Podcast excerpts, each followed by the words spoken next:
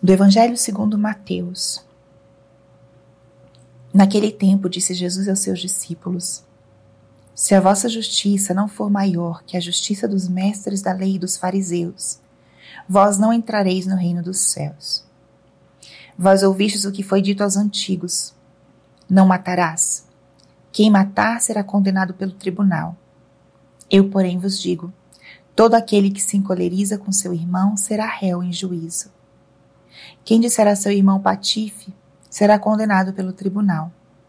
Quem chamar o irmão de tolo será condenado ao fogo do inferno.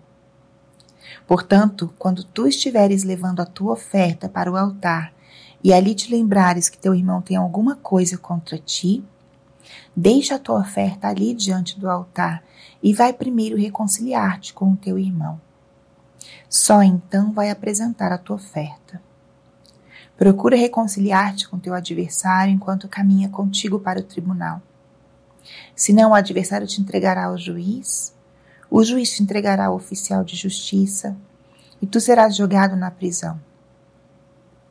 Em verdade eu te digo, dali não sairás enquanto não pagares o último centavo.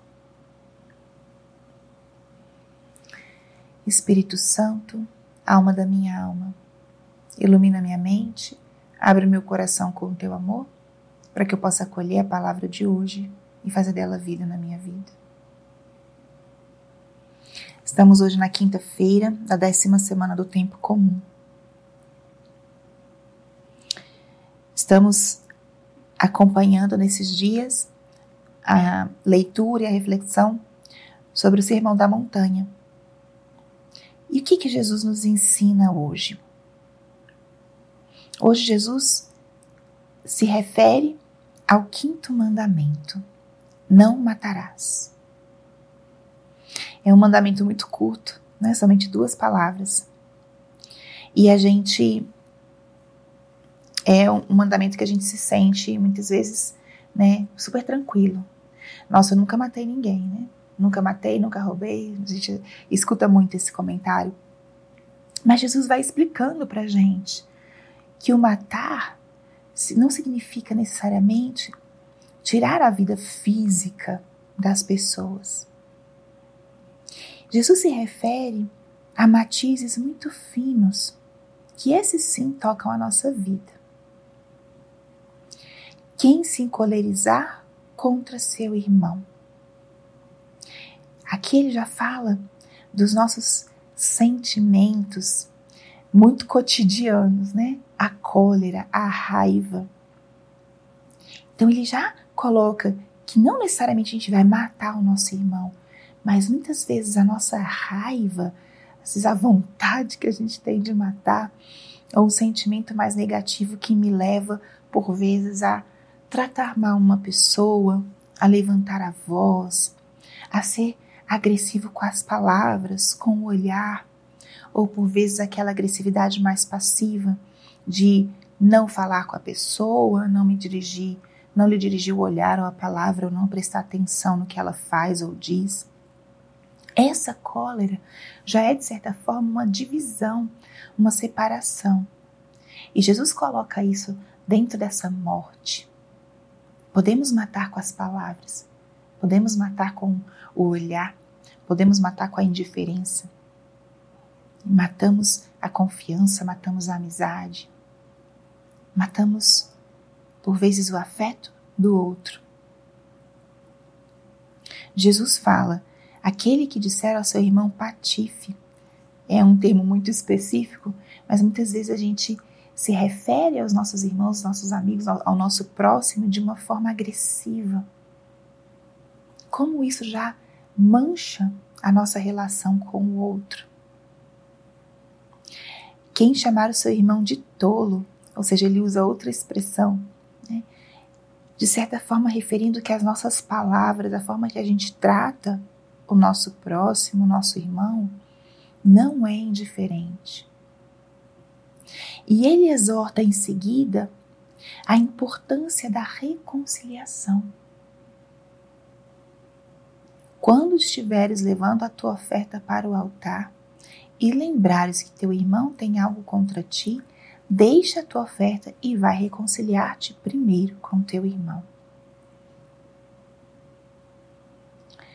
Muitas vezes nós estamos oferecendo coisas boas a Deus, coisas lícitas, o nosso tempo, o nosso serviço, alguma oferta material. Mas como é que está o nosso coração? Jesus diz: não adianta ofertar algo a mim se o seu coração está dividido. Se você está em inimizade com alguém, Primeiro reconcilia-te, depois vem fazer a tua oferta. Então, essa palavra de hoje já nos desperta algumas perguntas para a nossa própria vida. Como está a minha relação com os meus amigos, com os meus familiares? Como tem sido o meu trato com eles? Ou no meu ambiente de trabalho, na minha faculdade, na minha escola? Como é que eu trato os que me rodeiam? Como é que eu trato aqueles que me incomodam ou aqueles com quem eu tenho alguma desavença, discordância? Que palavras eu uso para se referir a essas pessoas?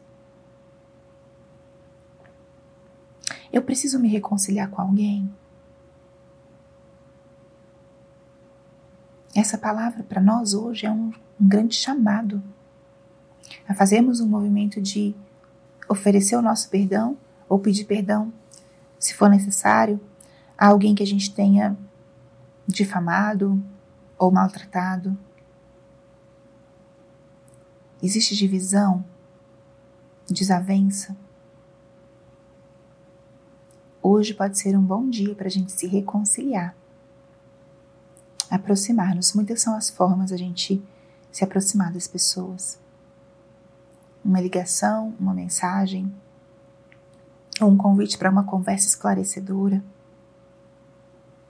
E tudo isso deve ser precedido pela oração. Tudo isso deve ser precedido pelo diálogo com Deus. Suplicar a Ele a graça de dar e receber o perdão. Ou pedir a luz, Senhor. Eu preciso me reconciliar, dá-me forças. O que, que eu faço? Por onde eu começo? E isso vai dispor o nosso coração realmente para um encontro mais profundo com Deus. E a gente hoje, especialmente, pode se inspirar muito no Sagrado Coração de Jesus. Amanhã já é a festa litúrgica. Hoje, nessa véspera do Sagrado Coração de Jesus, a gente pode sim pedir a Ele que Ele coloque uma chama desse amor ardente que Ele tem no seu coração no nosso. Que o amor dele toque o nosso coração e vá purificando, purificando dessas impurezas, das desavenças, das durezas do nosso coração, que quanto precisa, né, ser amolecido, ser abrandado, para que a gente possa amar com o coração cada vez mais parecido com o coração de Jesus. Peçamos essa graça hoje, nessa quinta-feira, e ofereçamos o nosso coração a Ele do jeito que Ele está, cansado, ferido, machucado ou talvez um coração que esteja agora palpitando de muito amor, que Ele possa receber o nosso coração hoje, nessa quinta-feira, e nos dispor para estarmos com o coração mais preparado para amanhã acompanhá-lo, consolá-lo e sermos instrumentos desse amor misericordioso onde a gente estiver. Glória ao Pai, e ao Filho, e ao Espírito Santo, como era no princípio, agora e sempre